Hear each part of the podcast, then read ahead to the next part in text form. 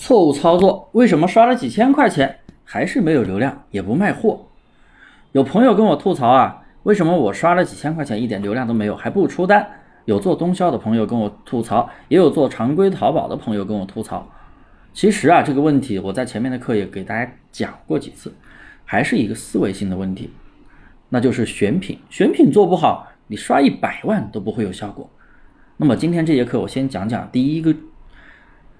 刷动销的朋友，他的一个错误思维，他上货呢，完全都是复制同行的店铺，全店复制人家的宝贝啊，也有的会用软件呀，搜下蓝海词，搜出来的词，不管三七二十一，直接去搜索，然后往店里上，然后呢，就开始去刷动销，刷了几轮呀，花了几千块钱，结果一点用都没有，还差点封店。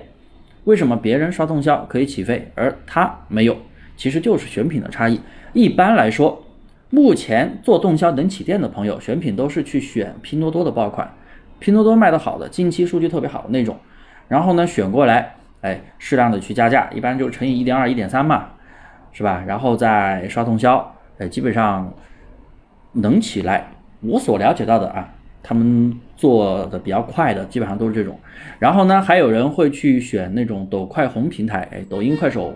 小红书这些近期上升比较快的爆款，另外呢也会去根据时效性去选择那种竞争环境小的产品。这里说的竞争环境小的产品是指的细分市场，像女装、连衣裙，这是一个非常大的类目，非常大的市场。很多人觉得哇，连衣裙竞争环境太大了，错。但是我们来想想，小个子连衣裙、大码连衣裙、哺乳装连衣裙，这样是不是把市场切分了呢？竞争环境会不会小很多呢？而不是去抓着一个蓝海词啊，去不断的去怼货。呃，不论大小类目，我们要学会去找细分的市场。那么总结一下，今天刷动销的朋友做百货的话，个人建议啊，上货的话，要么就是找抖快红，还有拼多多他们的一些近期热门的爆款，第三方电商平台的爆款；要么就是你去找一些竞争环境比较小的产品，而不是无脑抓住一些蓝海词去无脑收产品、无脑上，那样是没有效果的。所以方法很重要。好了，这节课呢讲到这里，我们继续往下听下一个错误思维。